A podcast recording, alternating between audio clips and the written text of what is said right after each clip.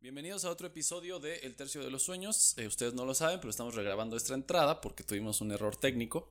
Eh, el invitado que tengo hoy lo conozco, ya llevo muchos años de conocerlo, lo conocí en la universidad. Y el capítulo de hoy tiene que ver con conocer a un sociólogo en la vida diaria y sobre todo cómo los caminos te llevaron a ser sociólogo.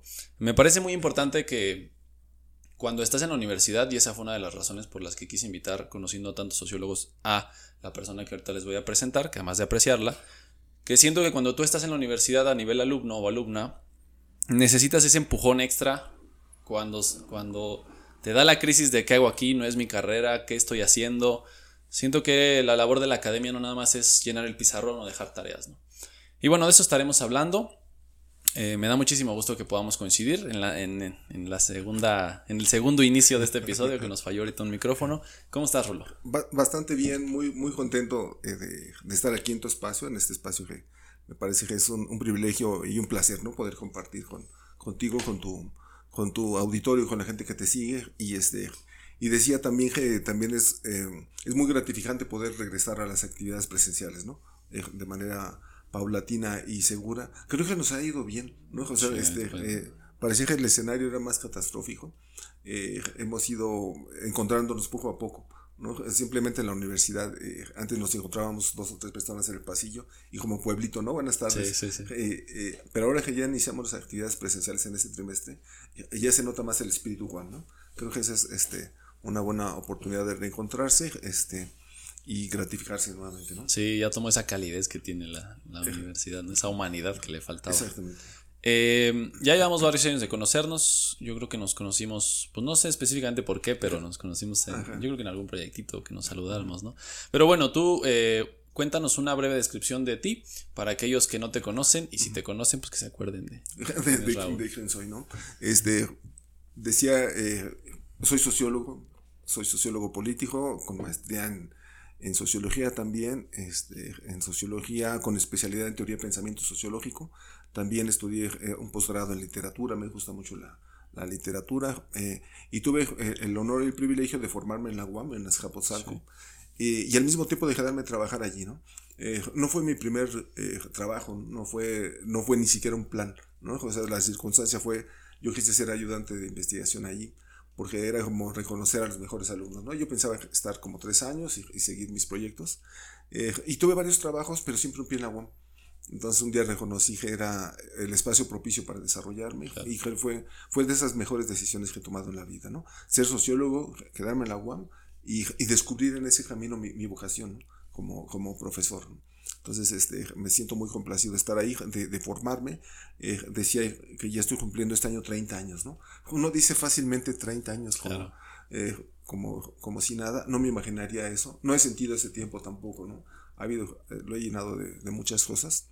y me, me, siento contento, orgulloso de, de formar 30 años, de, de poder compartir la experiencia, de, de, ser una de las mejores universidades del país, ¿no?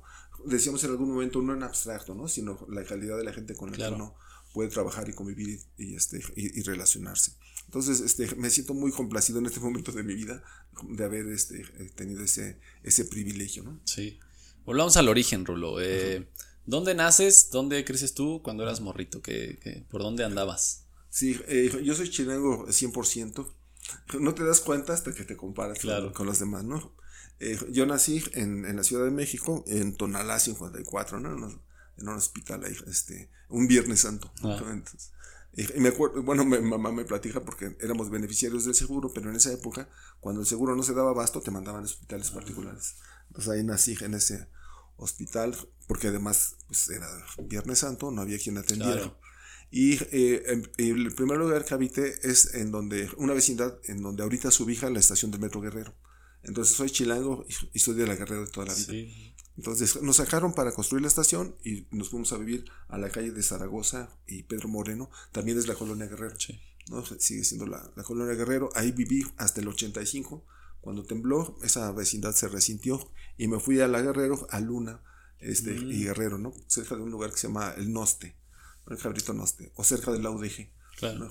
Ahí fue donde yo conocía a la mamá de mis hijas Ahí me, me casé y, luego nos fuimos, antes mi, mi, hermano y yo nos fuimos a vivir a un departamento de solteros, ahí en la Guerrero igual, en Guerrero 32, enfrente de la de, este, de San Fernando, la iglesia de San Fernando. Y luego de ahí a, me fui al Estado de México, fui mexiquense durante ocho años hasta que me separé y me vine otra vez a la Guerrera, o sea, donde, donde, vivo actualmente en la calle de Zarco y, este, y, Camelia, ¿no? Entonces uno siempre regresa como al, al, terruño, ¿no? Sí, justo. E incluso, eh, bueno, cuando alguien dice la Guerrero, en el imaginario todo el mundo dice la Guerrero, una eh, delincuencia y cantidad de cosas, ¿no? Eh, y, bueno, sí tiene su fama. Yo todavía me acuerdo de niño que existían estos, los antros, los bares y este, el jardín y todo, eran sitios de, perdición. Era una colonia, una zona roja casi. Pero, pero los ejes viales, este, el, metro fueron como transformando un poco la gentrificación. Claro. Eh, eh, pero sigue siendo, sigue conservando cuestiones viejas de barrio. la gente sigue habitando este, con esas costumbres de vecindad. Y, este, y también hay un proceso de gentrificación, hay gente que llega, pues hipster, ¿no? A, este, a poblar la, colonia. Entonces, pues eh, creo que hay un buen ambiente, ¿no? Al menos para la gente que, que, habitamos ahí. Este, este, ha sido muy cómodo. Fui a las, a las escuelas de la, de, la colonia, ¿no? La primaria Belisario Domínguez, que era una escuela de tradición. Después a la secundaria 4 en la Santa María de la Ribera, de las primeras escuelas secundarias que hubo. Eh, y luego yo un poco más lejecitos estudié en la vocacional Burrito Macía. ¿no?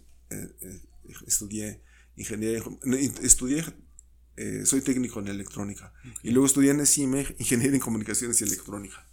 ¿no? Este, en una época difícil, precisamente cuando fue el año del temblor. nos hacinaron a todos allá en Zacatenco y no eran condiciones para estudiar.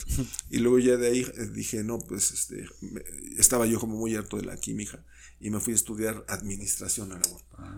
Entonces, después de, tres trimestres, eh, conocí la sociología. te das cuenta que, tienes como eso, Rafael, como tú también tienes eso, ¿no? Este, aunque uno estudia a veces química o cualquier otra cosa, hay, hay una parte sociológica, ¿no? De, de mirar la realidad de una manera diferente. Y entonces yo descubrí que me gustaba la sociología y que había una carrera que era afín a lo que me gustaba y a lo que tenía como aptitud mientras que en la universidad, en, en, ingeniería, yo batallaba para sacar cuatro, cinco, seis. De repente acá, este, las calificaciones demostraban lo, lo contrario, ¿no? Y los maestros me felicitaban, ¿no? Que sigue adelante, ¿no? y eso motivaba mucho, ¿no? Claro. Este, y esa fue mi, mi, mi, formación. Pero siempre he sido chilango, este, como mucho, como con mucho gusto, ¿no? Este, tener esa, esa formación. Y aparte, creo que vivir en la Guerrero, digo, hay muchos puntos, pero la Guerrero es uno de tantos, eh, digamos, centros donde está la vida, por así decirlo, ¿no? Un montón de cultura, conexión con muchas otras zonas que te permite, pues, vivir la ciudad de una manera muy particular. Sí. ¿no? Puedes acercarte a muchos puntos. Y también cuando uno habla de la ciudad, eh, como tú dices, está la fama a la mejor de la delincuencia y eso. Estar en la Guerrero te ayuda porque bueno, te ayuda entre comillas, ¿no? No es como ni bueno ni malo, sino que sí te abre varias posibilidades de cuando la gente te cuenta sobre la ciudad, pues tú la vives desde esa perspectiva de estar allí. A diferencia de a lo mejor que la gente que viene eh, de otros estados y se muda, pero la vive de una manera distinta. Entonces tú la viviste desde morrito, ¿no? Así es. Te dio un montón, supongo, de, experiencias y de, anécdotas. Sí, ¿no? Eh, fíjate que también, creo que eh, cuando yo recuerdo mi, mi infancia, fui muy feliz, ¿no? En realidad nosotros teníamos eh, privaciones como una colonia popular, digo, vivíamos en una vecindad, pero cuando te comparas en el contexto, eh, yo veía que estábamos mejor que otros, otros vecinos, ¿no? Eh, otras circunstancias, mi papá era, obrero especializado, mi mamá se dedicaba al hogar y después fue comerciante informal, se dedicaba a vender comida y nosotros ayudábamos. Entonces, también como que... ¿Tienes hermanos? Sí, tengo un hermano más grande, él eh, él tiene ahorita 58 años, yo tengo 56 recién cumplidos. Después mi hermana, este, le llevo, ella es del 68 y mi hermano menor es del 69. Somos cuatro, el gemelo, ¿no? Sí, sí, sí. Este, entonces, eh, no, creo que fuimos muy afortunados porque vivimos lo que, lo que era antes, ¿no? El, jugar, eh, las vecindades tenían como un, como una organización como, como de comunidad. O sea, todas las habitaciones daban en un patio. Claro.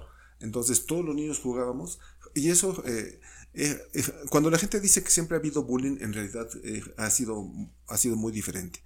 Porque siempre había como equilibrios, ¿no? O sea, siempre cuando alguien se agandallaba a uno, o sea, todo el mundo bulleábamos, pero no había como el, el agandalle, como alguien específico, ¿no? Como que de repente ya le pedías paro a alguien o claro. mesurabas, ¿no? Y entonces no se permitía todo eso porque todo el mundo veía. Entonces todas las mamás estaban al pendiente de los niños, eh, eh, todos los niños jugábamos, eh, y jugábamos todo bajo las, no, no bajo la supervisión, sino que era muy fácil ubicarte en dónde estabas, ¿no? No estabas recluido, jugábamos trompo, yoyo, este, tacón, todas estas, este, estas cosas, ¿no? después cuando, cuando mi mamá se, se dedicó al, trabajo informal, este, nosotros ayudábamos, ¿no? Entonces, aprendes... Vendía comida, me dices. Vendía comida. Entonces vendía comida en, en, en, en, los talleres mecánicos que estaban alrededor. Mm antes de, estudiar a la terminal del norte, eh, eh, había como un taller para darle mantenimiento a los camiones del norte de Sonora. Entonces, a los operadores, a los mecánicos, eh, se les vendía la, comida. ¿no? Entonces, la, comida se preparaba desde la mañana y este, era todo el día. Entonces, yo salía de la escuela y le ayudaba a mi mamá. Pero era padre porque este, uno no se da cuenta qué tan limitado está hasta que te comparas con, alguien.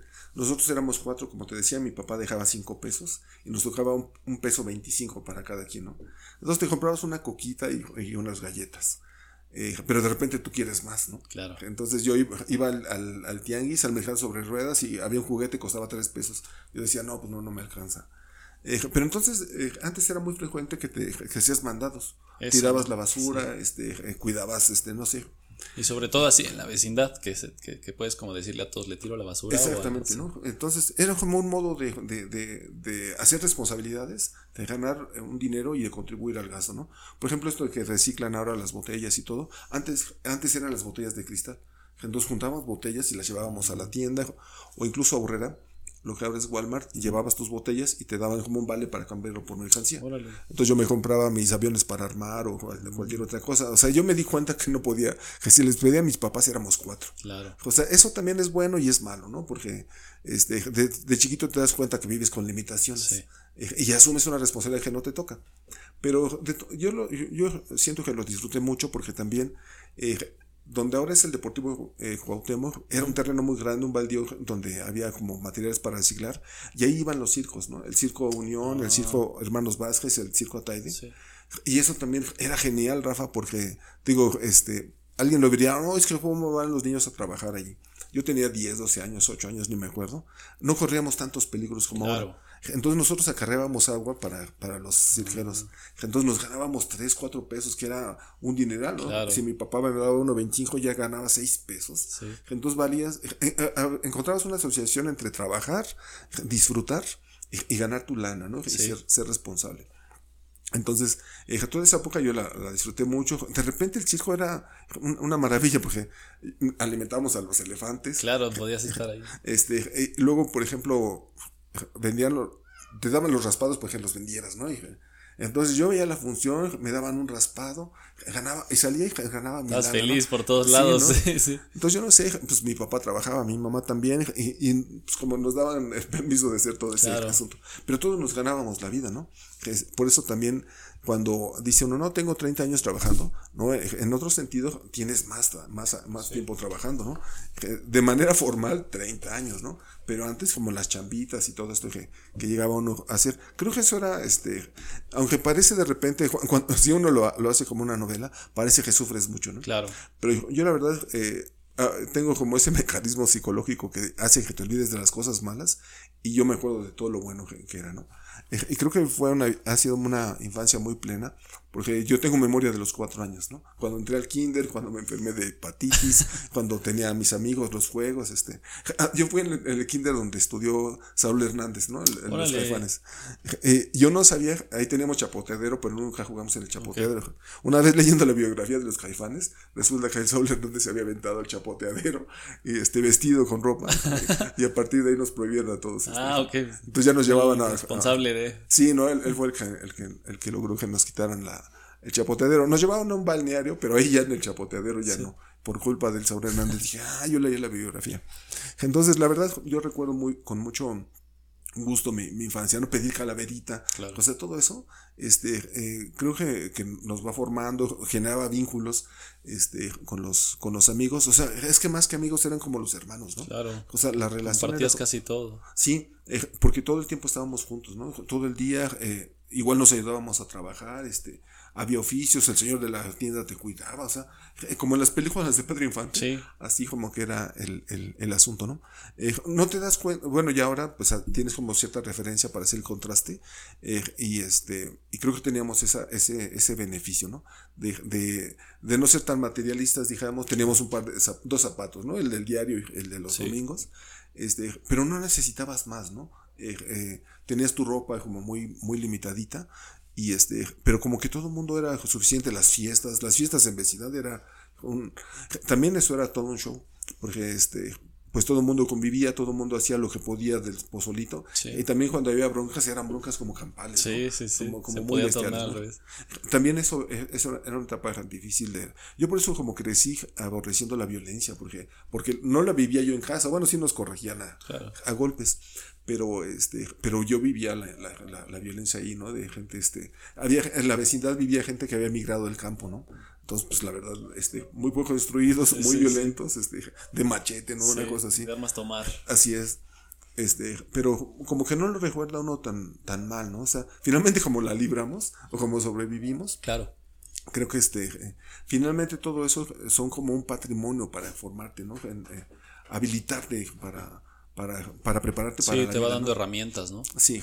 Y en ese contexto también, a mí me gusta mucho esta parte de, eh, como tu cosmovisión, digo, lo que a veces posteas en redes y platicando contigo, ¿no? Que esto que dijiste ahorita, que es como me quedo con lo bueno. Pero además creo que tienes buena pluma, o sea, no es nada más que te quedes con lo bueno, sino cómo lo transmites, ¿no?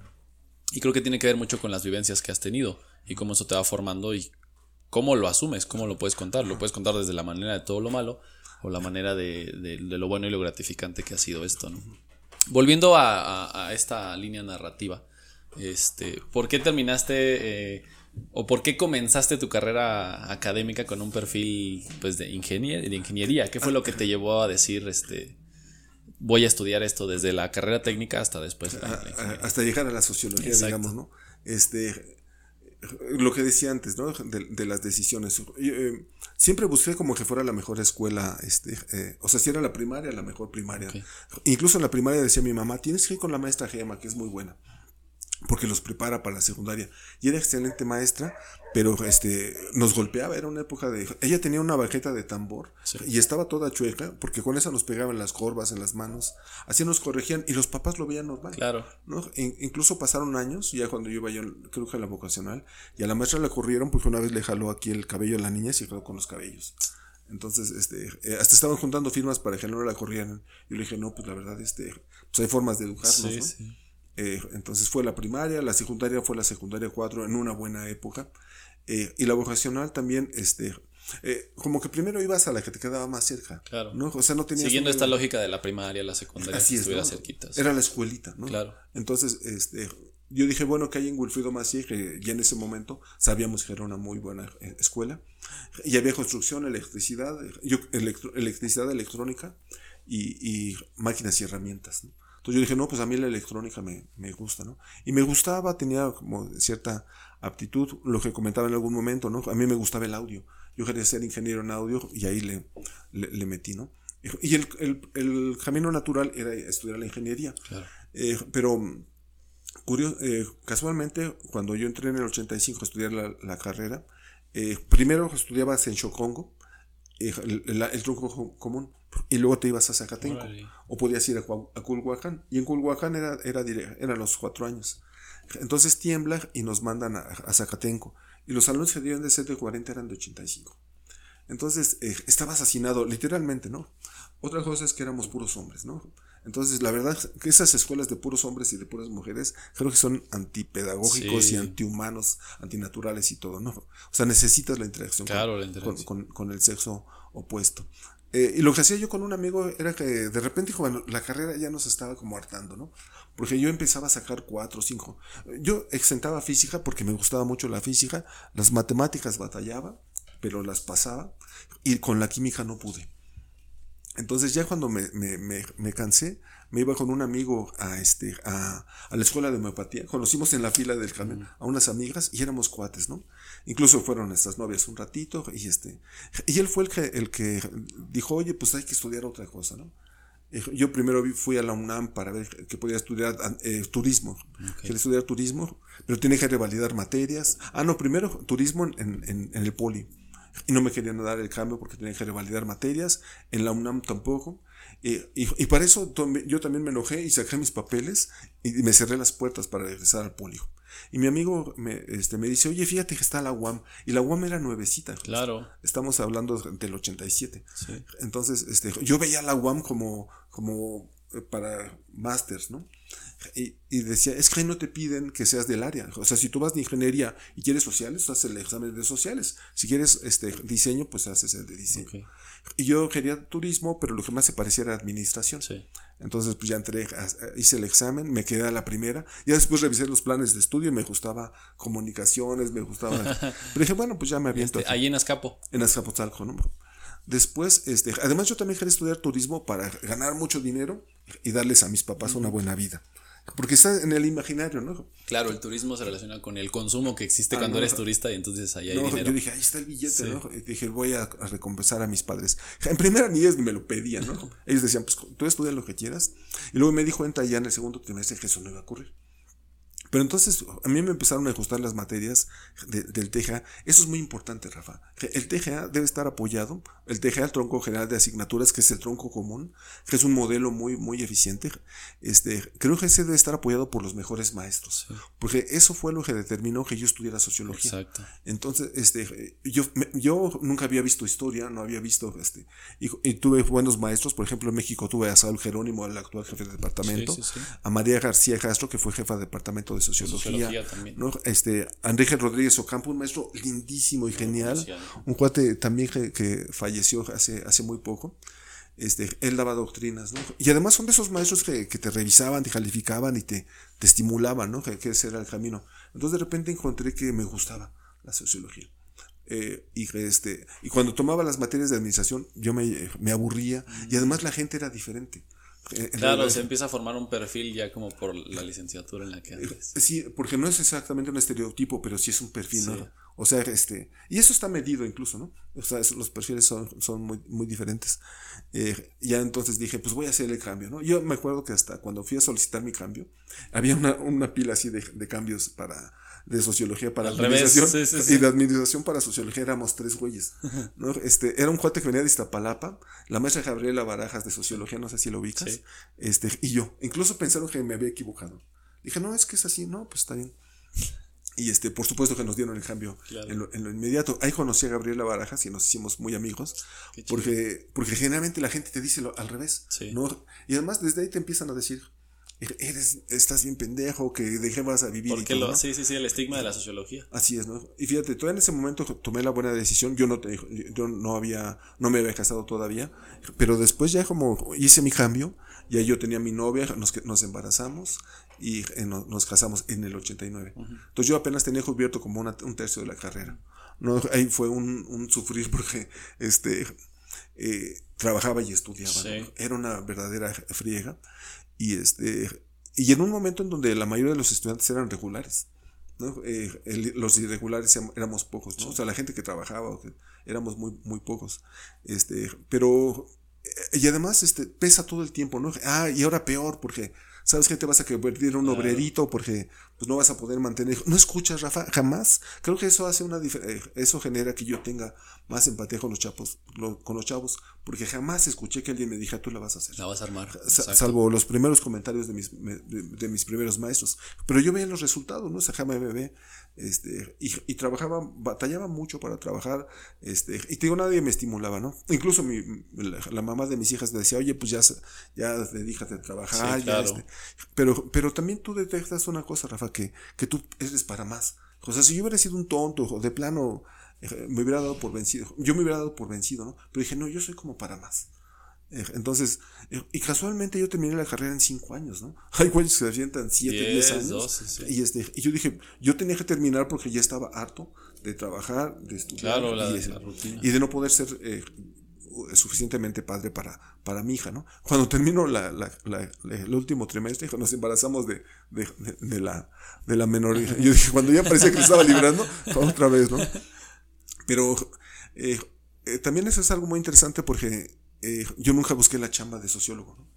Eh, me refiero a que, aunque no abrí el periódico, sino que como mi, hija tenía necesidades, pues yo tenía que trabajar. Claro. Entonces, eh, yo trabajé en, en, el periódico El Universal, en la, zona, en, la, en, la, sección de cultura. Porque antes me asociaba con unos amigos, o sea, gente que, que no nada más va a la escuela, sino que te vas a formar.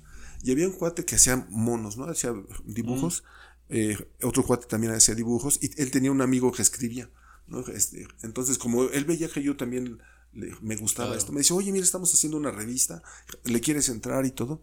Y tenemos como tardes literarias, ¿no? Entonces nos reuníamos en, en, este, en el café de, en el VIPS, ahí por el metro, eh, el Monumento de la Revolución, porque era de 24 horas. Ah. Entonces nos comprábamos unos molletes y un café, toda la noche te estaban sirviendo el café, ¿no?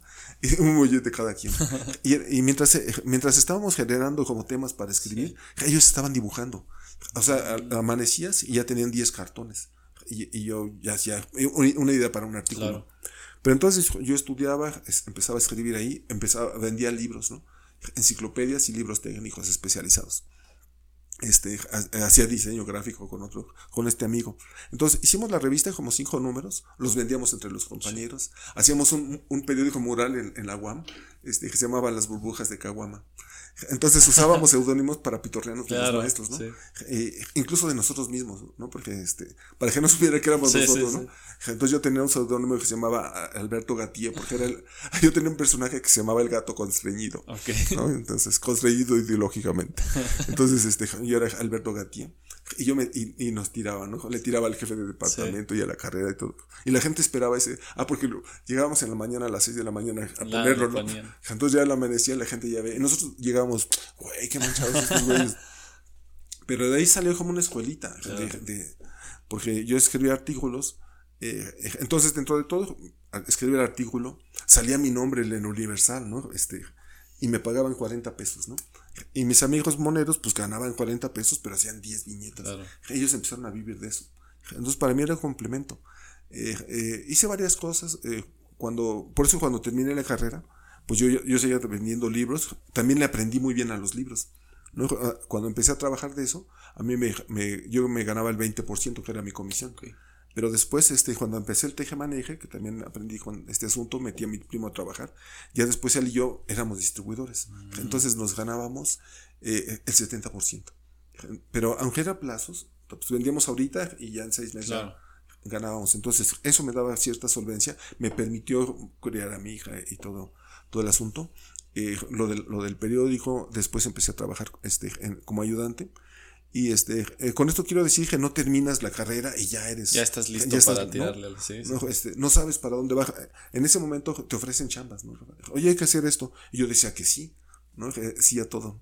Entonces, y también, eh, como me gustaba la electrónica y en, en, en la ingeniería, empezábamos a programar, Rafa. A mí me fascinaba porque yo veía eso en la televisión, la computadora de Batman. Entonces, pues este, yo no me daba cuenta que programábamos. O sea, no, ahorita tú le das un clic y ya. No, antes tenías que hacer.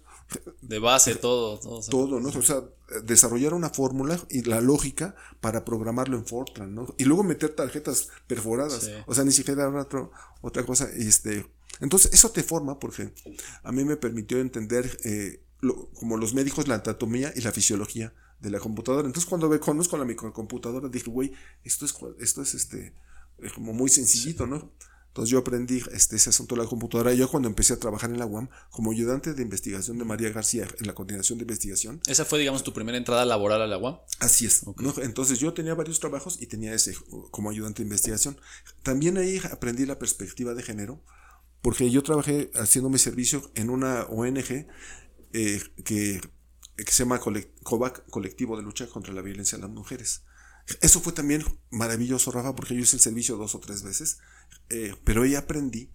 Eh, eh, la organización estaba formada por una, una, bióloga, era la directora, y su marido era Gerardo González Asensio. Mm. ¿no? Este, y la asociación daba asesoría legal y, psicológica a víctimas de violencia. ¿no? Entonces, había psicólogas, había abogadas, había trabajadores sociales, y, y los únicos hombres era Gerardo, era un psicólogo que se llamaba Paco y yo que me encargaba del centro de documentación. Entonces, ahí yo abrevé de la, de la, eh, de la ideología de género, de la perspectiva de género, y eso te transforma. Entonces ahora yo puedo verlo y criticar y decir que estoy reconstruyendo, pero yo tuve ese privilegio a los 26 años, ¿no? Este, eh, y, me sigo deconstruyendo, ¿no? sigo, entonces yo creo que a mucha gente le, pues este, pues no ha tenido esa oportunidad, ¿no? De repente juzgamos el acosador, el, el, el, violento, pero no sabemos cómo dar el, cómo hacer el switch para el cambio de conciencia. Entonces eso me ayudó mucho, este, y también empecé, eh, cuando empecé a trabajar con María, las bases de datos estaban en un sistema que se llamaba Microisis, una base de datos que se llamaba Microisis, de un programa que distribuía la UNESCO. Entonces era un programa súper especial. Pero yo lo había ocupado en, en, el cotidiano, en la revista del cotidiano, para el análisis de coyuntura. Y la base la había hecho Salvador de León Jiménez. Y luego cuando estuve en Jovac, la base de datos también estaba en Microisis y la había hecho Salvador de León Jiménez. Y cuando entro a trabajar a la UAM, la, base de datos del catálogo de investigación era de Microisis y la había hecho Salvador de León Jiménez. Entonces eh, yo dije, pues este, y ese cuate, pues, este, es este profesor, el doctor de, este, que fue jefe de departamento. Entonces, este, yo empecé a manejar las bases de datos ahí, pero también empecé, como sabía algo de programación, empecé a crear bases de datos o manipularlas. El primero Salvador como que se quedaba viendo, si este güey está interfiriendo con mi trabajo. Sí, claro, con lo que. Entonces, ¿por qué? O sea, ya le sabe cambiar el, o sea, como que era un conocimiento súper especializado. Que recurrían a él. Exactamente. Y él como que veía, ¿por qué haces eso? Eh, pero después también fue un golpe de suerte encontrarlo, porque él como que primero le molestaba, porque ya después eh, bloqueó la posibilidad de que yo las modificara. Pero después se dio cuenta, y él trabajaba en la mañana en la UAM y en la tarde en otros lados, o más bien al revés. Entonces él de repente vio que tenía yo cierto talento para la informática y me empezó como a, este, a, permitir que, que, yo manipulara. Porque la gente me preguntaba a mí, oye, ya se cayó la red, oye, tengo este virus, y me preguntaba a mí que yo me he especializado. Entonces, María García y Salvador de León, María García este, dijeron, oye, Raúl, pues quédate más tiempo y te conseguimos honorarios. Entonces yo empecé a trabajar más tiempo ahí en, en, la UAM. Los dos lucharon porque abrieran una plaza para que yo me quedara. Eh, en esa época se abrieron tres plazas de técnico académico. ¿no? Este, se abrió la de, la de publicaciones, eh, una en lenguas extranjeras y la mía. ¿no? Y este, eh, ahí las abrieron para que todo el mundo entendiera eh, y la verdad estuvo como, como complicado, pero fui, este, pues fui afortunado y también tenía como la, la habilidad. Este, porque sí tenía como un perfil este, de sociólogo, de tecnólogo y todo esto. Eh, ya, ya, eh, antes de que me quedara, Salvador me, me, enseñó a cobrar, digamos, ¿no? Porque pues, yo sabía hacer todo eso y de repente algún maestro decía, oye Raúl, yo quiero que me, que me, que me instales el antivirus, ¿no? Eh, yo le dije, traiga su computadora aquí se lo hacemos. No, no, yo quiero que me la traiga, que me lo hagas ya en listo. casa, ¿no? Ah, en su casa. En su casa. Dice Salvador, pues vas y le cobras 300 pesos. por llevarlo a su Por hacerlo, ¿no? Y entonces eh, empezamos a hacer eso. Un día también, como él sabía que yo era bueno en microisis, me dice, oye Raúl, yo doy asesorías a algunos negocios. Este, yo, este, él, él hacía programación en, en Clipper y yo trabajaba lo de microisis. Dice, mira, voy a, una asociación, a una ONG, tiene una base de datos, este, ahí cobramos, este, no me acuerdo si 100 pesos la, la hora de asesoría. El chiste es que llegamos a esa ONG, estuve seis, seis horas y les rehice la base de datos. Salvador habló con el director, dice, oye, mira, esto, hacer una base de datos son 1500 pesos, ¿no? Ahorita Raúl estuvo 8 horas, eh, pero tú vamos a cobrar 5. Y para otra, este, no sean así de gandallas. El chiste es que ese día regresamos, entonces agarra y firma el cheque, porque sale su nombre. Era un cheque de 500 pesos. Me dice, toma Raúl, lo cobras y me das mi IVA y ya. Eran 500 pesos. Yo ganaba en la UAM al mes 300 pesos. Entonces dije, bueno, manches. Que fuera ahí, ahí, business. Ahí, ¿no? Entonces, al ser un especialista en esto, me, me becó para poder vivir antes de la, de la sociología. Entonces hacía soporte, instalaba redes, este, arreglaba computadoras, este, pero, y además era como con los médicos, Rafa.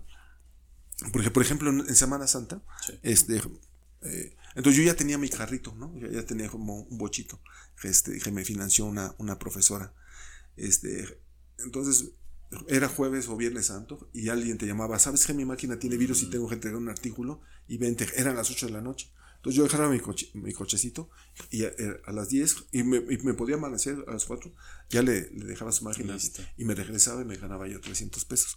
Me acuerdo de, de una, una profesora que es judía, este, eh, me presentó a su hermano, vivía en Bosque de Minas. Yo, yo ni sabía que vivía, que existía la gente que tuviera todo eso. Entonces, ya le instaló. En esa época tenían pantallas así. Yo dije, ¿a poco existe eso? ¿no? Entonces, el cuate no había ni estudiado, quién sabe qué se dedicaba. Pero me dice, oye Raúl, ¿le puedes ir a revisar su imagen a mi suegro? Le digo, sí, claro. Vivía en la otra torre. Ya se lo instaló, dijo todo. Le arreglo su máquina. Y me dice, oiga, ¿usted me puede dar una tarjetita? Eh, ¿Usted viene cuando le llame, verdad? Le digo, sí. Le digo, es como un doctor. Dice, porque mire, están de vacaciones y esos cabrones, todo el mundo ya se desapareció. Yo, usted está trabajando. Le digo, si usted me dice sábado, domingo, pues yo vengo. Porque, claro. porque además yo vengo. Y era bien padre. Eh, era como armar un rompecabezas. O sea, a mí me ponían el reto, porque es, es un problema de la gente. Sí. Pero de repente te llama y es tu problema. O sea, arréglamelo. O sea, yo no sé cómo le haces, pero me lo arreglas. Entonces yo decía, ¿cómo le voy a hacer? Y te decía, conoce la anatomía, la fisiología. Le dice, ah, pues esto es así. Le voy a hacer asado, ¿no? Y al final lo, lo arreglabas, funcionaba y, y, decías, ya quedó. El cliente quedaba satisfecho y en automático te pagaban. Y, y, y había gente que veía que te hacías un esfuerzo y te daba más. Eso me gratificaba mucho. No, que son 300 pesos, toma 200 pesos más para la gasolina. Y eso me permitió eh, vivir de, o sea, tener como varias, varias entraditas. Incluso me acuerdo, eh, mis hijas todavía estaban pequeñas y te digo, a veces era el sábado, el domingo, ¿no? Y no sabía que las iba a terminar. Porque, por ejemplo, si era un virus, yo tenía también discos y para que, o sea, tenía que sacar la información y pasarla a un, a un disco duro. Eh, limpiar la máquina, instalar el sistema operativo, drivers, que la gente luego ni guardaba los drivers, el, software, eh, pasarle su información, limpiarla, limpiarla y pasársela íntegra. Entonces me podía llevar 6, 8 horas. Entonces yo ya iba algún domingo a trabajar, mi hija Valeria estaba pequeña, le digo, bueno hija, pues ya me voy a trabajar, ¿no? Este, eh, pero yo, yo bromaba y le decía, bueno, pues ya me voy a trabajar solo para mujeres, ¿no? y, me decía, decía, ay papá, ya sabes que ese trabajo no me gusta para ti. Y le digo, hija, pero tú necesitas tus zapatitos y tus hamburguesas. Bueno, está bien, me, me echaba la bendición. Pero siempre tomaba el pelo ya, mija, hasta la, hasta la fecha. Eh, pero eso me dio la, la, posibilidad de, de, tener como ese ingreso antes de vivir completamente de la, de la sociología, ¿no? Este, digo, nunca, nunca pedí yo un, un trabajo, ¿no? Salía, por ejemplo, Salvador, yo le agradezco mucho eso, porque después él trabajó en el partido del Frente Cardenista. Entonces él se encargaba del de, sistema de información de control y cuadros. Y también como yo tenía aptitudes de, de, informático, él dice, no, pues sabes qué, te recomiendo a Raúl para que te ayude con esto. Entonces ahí entienden, eh, yo llego como un trabajo de asesor técnico y de repente encuentran que soy sociólogo y, que, dice, oye, pues tú, además yo era sociólogo, soy sociólogo político.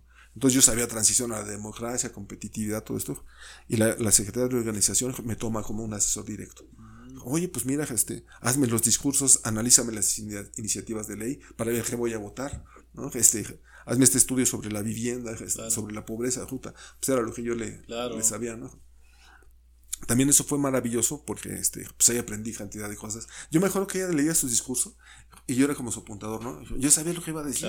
Yo sabía, pues iba a decir esto, ¿no? Además, un discurso de izquierda, Rafa, ¿no? Este, el partido había sido eh, una decisión del PMS. Yo militaba en el PMS, ¿no? Entonces Talamantes era el, el, este, el traidor, ¿no? Pero bueno, pues ya llegué allí, traían toda la ideología, pero ese cuate eh, tenía la, a la primera esposa, a la segunda, a la tercera y al amante en turno son negocios de, de familia los partidos.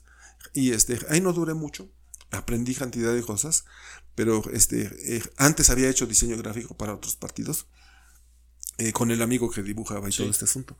Este, pero entonces yo quedé harto de la política, ¿no? O sea, hasta acá, porque dices, es, es una porquería, eh, me asqueaba, no me gustaba, este, aunque era un trabajo, yo decía, bueno, porque me decían, oye, pues tienes que militar. Yo decía, no, yo soy sociólogo y mi trabajo es este, ¿no? hasta allí. ¿no?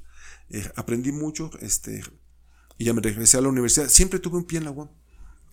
Y después también me contrataron en, en el CIEJA, se llama, Centro de, Estudios Económicos y Sociales del Politécnico, este, y ahí trabajé como coordinador de desarrollo informático. Pero también, pues como tenía aptitudes de sociólogo, en, realidad la gente no sabe que necesita sociólogos. Sí, ves que eso es lo que iba a preguntar, digo, ahorita avanzaremos en eso, pero... Sí, la, gente no sabe que necesita sociólogos. Por ejemplo, ahí en, en, después de que yo salí, que les ayudaba con la capacitación y con todo eso, dijeron, no, necesitamos sociólogas. Digo, claro, pues esto es este. Esto es muy, muy necesario. Por eso les digo a los chavos, tú abre camino. ¿no? O sea, no, no, la gente no se da cuenta que, que te forma la carrera. Eh, eh, también eso está medido, ¿no, Rafa? Los chavos entran con promedios muy bajos y salen muy bien preparados, o sea, entran con 7, por decir así, y terminan con 9. Y en administración era lo contrario, se entraban con 9, 8, 5 y terminaban con promedios más bajos. Eh, ahora ya el departamento de administración ha, tenido un gran desarrollo académico, pero eh, me atrevo a decir que tenía los peores profesores con los mejores alumnos. ¿no? Porque les pedíamos 650 puntos y los alcanzaban. Ahorita se le piden 660 puntos a los abogados, 600 puntos a los sociólogos. Pero la carrera de sociología es muy diferenciada, Rafa, porque hay gente que viene queriendo ser sociólogo. Sí, justo. y, este, y tienen 800 puntos. Y hay chavos que se quieren cambiar a, a derecho o administración y apenas alcanzaron los 600. Entonces, los maestros de, de, de, administración y de derecho, pues tienen grupos bien homogéneos y chavos que ya tienen formación. O sea, no trabajan nada en realidad. el chavo está educado, está disciplinado, está ordenado, hay capital cultural, hay capital económico. Este, y tú los ves, eh, algunos ya sus papás son abogados, este, eh, y, y, todos los chavos en, en, sociología, su formación es muy precaria, son de, de ingresos mínimos, este, eh, limitados sus gadgets y todo esto. Entonces los grupos en sociología son muy diferenciados, ¿no? Es una cosa que no te permite trabajar también con toda holgura como los otros, otros departamentos. Tienes que batallar más, ¿no? Para hacer eso. Entonces esa, esa, esa circunstancia fue muy, muy interesante, ¿no? Y yo no, no fui maestro de, de, de siempre, ¿no, Rafael? O sea, yo no. Incluso cuando. son de los primeros trabajos que tienen los sociólogos, ¿no? Como maestro de sociología. Justo. Eh, pero yo no imaginaba eso, yo no me vislumbraba eso. O sea, conforme se presentaban las oportunidades, yo las tomaba, ¿no? Entonces, eh, empecé a tener como un, un, un buen. Un, bueno, no un buen ingreso, sino más o menos como estar, ser un poco más, más solvente, ¿no? Este, porque yo tuve un maestro brillante, que una de las salas de juntas que tenemos ahí se llama Francisco Galván, en honor del, de este profesor brillante, era un maestro de maestros. O sea, y afortunadamente fue mi maestro. Eh, él falleció de SIDA, fue de los primeros eh, eh, enfermos de SIDA. Y, y, su aportación fue muy importante porque él le arrebató el discurso médico a, los, a la Secretaría de Salud sobre, sobre el SIDA. ¿no? Él como era, tenía el, el, la enfermedad, este, él logró pues arrebatar el discurso y tratar de generar campañas de sensibilización y, todo esto, pero pues le ganó la, la muerte, ¿no? Eh, incluso nosotros fuimos el último grupo que le dio clase. Entonces llegaba, la clase era a las 8, a las 7, no me acuerdo muy bien. Eh, éramos pocos, como en las áreas de concentración. Y este, y un día nos dice, oigan chavos, pues yo hago un gran esfuerzo para venir a la clase, o sea, pues tienen que llegar temprano. Puta, sentimos, nos sentimos bien miserables porque decíamos, el güey ya tendría que estar en su casa esperando la, la muerte y nosotros éramos bien, bien gachos porque no apreciábamos ese esfuerzo. No, en adelante éramos puntualitos. Incluso cuando él iba a faltar porque tenía problemas de la enfermedad, este, mandaba a su hermano a decir, saben que no va a venir. Pero vivían aquí en la Roma. Tenían una organización que se llamaba SIDA. Y este, eh, y, desde ahí mandaba al hermano, que incluso el hermano con él estaba peleado, pero en eso sí le hacía el paro. Se llama Manolo Galván, su, su hermano iba y nos, nos, este, nos avisaba que, este, esa, esa, situación era así. Pero entonces yo no, yo no tenía la, la idea o la vocación de ser maestro. Incluso mi, mi, señora madre, en paz descanse, decía, Raúl, tú vas a ser maestro. ¿no? Porque teníamos una enciclopedia ahí en la vecindad. Era como tener computadora. Entonces los chavos iban y tocaban que querían hacer la tarea. Entonces yo era envidioso. Porque los libros eran hermosísimos, Rafa, ¿no? La enciclopedia Salvat, el, el papel coché, entonces era maravilloso meterte en la enciclopedia porque yo iba a hacer una tarea y de repente encontrabas otras, cosas, que te apasionan. Y además eh, de color. Este, yo me acuerdo, por ejemplo, una foto de, de, la, de la máscara de Tutankamón, ¿no? Este, de, eh, que, que, era la portada, digamos, bueno, la portada interior del volumen de Egipto. Era hermosísimo eso, ¿no? Yo dije, güey, ¿cuándo voy a conocer esa cosa? Pero la enciclopedia me permitía eso. Entonces, como yo no quería que maltrataran los libros, yo me sentaba a hacer la tarea con ellas. Y mi mamá veía que eh, en mi vocación. Entonces decía, tú vas a ser maestro, Raúl. Y a mí eso me dolía. Porque yo decía, güey, es que eso es un trabajo de gente ah. mediocre, ¿no? Eso, no, yo quiero aspirar a ser más, ¿no? Claro. Eh, eh, pero no, porque era el imaginario, sí. ¿no? O sea, en el imaginario todo estaba posicionado que los maestros, pues eran pobres y, todo este asunto. Dije, no, yo quiero ser más. Entonces también fue fortuito llegar a la... Y llegué por la, por la tecnología, Rafa. Porque como yo ya me encargaba de las, de la, de, de los virus, de que se atoraba el papel, este, era el pan de cada día. Oiga, tengo virus. Oye, quiero formatear el disco, ¿no? Entonces yo dije, no, ¿sabes qué? Voy a hacer cursitos de, sistema operativo. Curso de Excel, curso de, curso de redes, ¿no? Entonces eh, organizaba ahí en los salones de cómputo, teníamos salones de cómputo en cada, en cada departamento y empezaba a hacer eso. En, la, en, en administración todavía existe la materia que se llama Introducción a la Computación.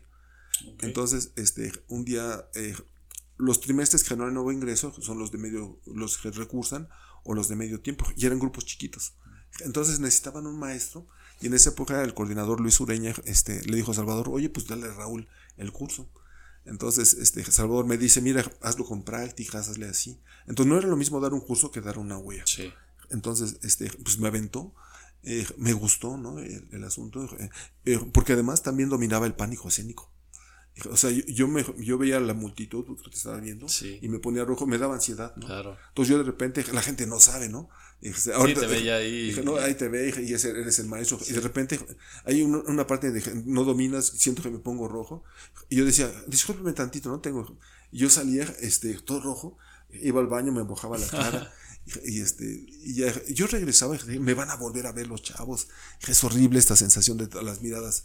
Entraba y los chavos estaban en les la plática, ¿no? sí. Entonces, otra vez, ellos siempre te ven como el maestro. Cuando tú eres el que sabes y tú conduces y, eh, y es un acto de fe. la llevas.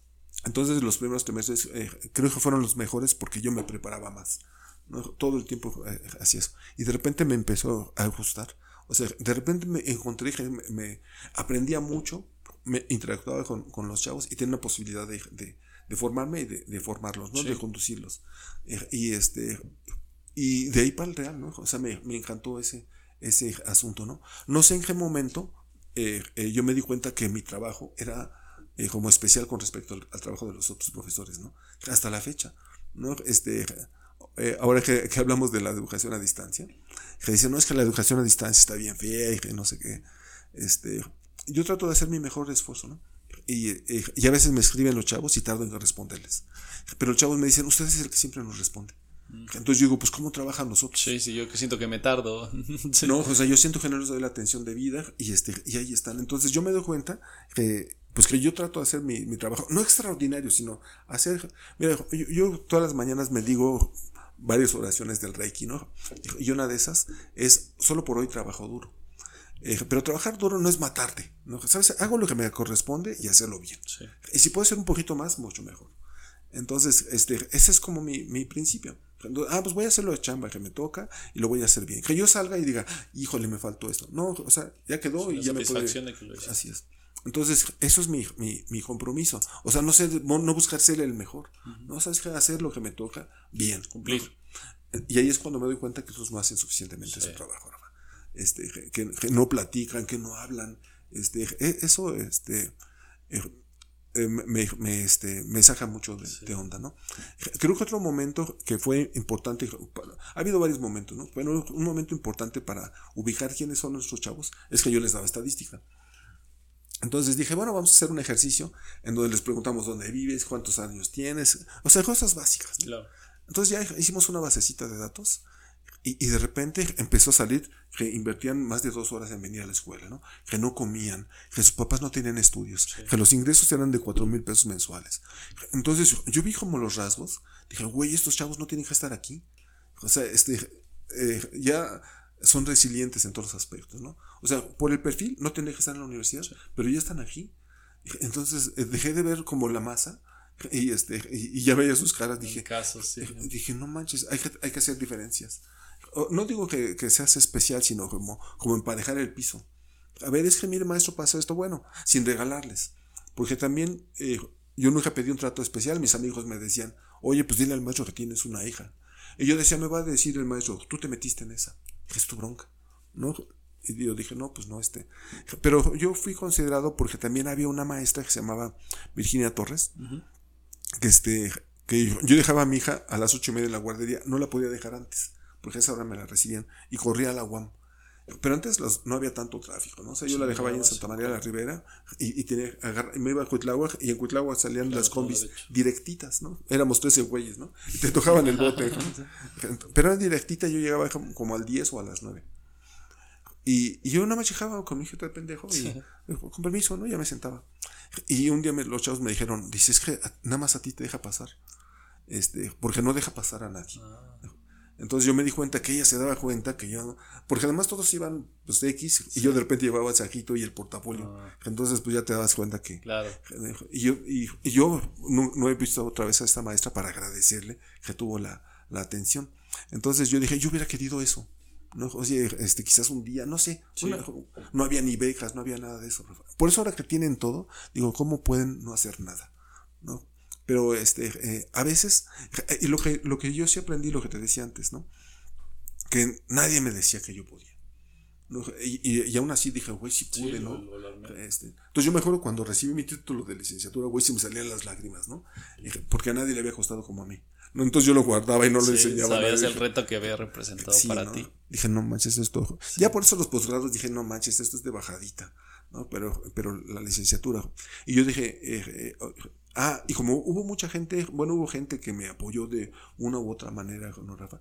Pero ya no, ya no puedes tú decirle, oye, pues gracias, hijo, todo este asunto. Ni te lo piden. Entonces yo digo, no, pues yo tengo que ser considerado con, con los otros, ¿no? Sin regalar, sin conceder. Este, y te das cuenta que nadie les dice. Sí. Eh, fíjate, de las últimas cosas que me pasó, este, fue que una, vez una chava me dice, una alumna me dice, es que gracias a usted me, me, me sostuve en la universidad y me sostuve en la vida. sí, está cabrón. Eh, pues es muy, muy cabrón este. ¿Por qué no sabes que, sí, sí. es fuerte. Perdón, perdón. Este, no sabes qué hiciste, Rafa. Este, o sea, la posibilidad. no, no, te entiendo, es que pasa. Yo lo, yo lo veía cuando yo estaba en los. Esto que dijiste del tronco eh, es bien importante. Yo, cuando le tomé gusto a seguir estudiando, fue cuando estuve en el tronco general, porque esos profesores sí me daban clase, pero yo creo que no se trata nada más de dar clase. Y es muy respetable quien así lo crea.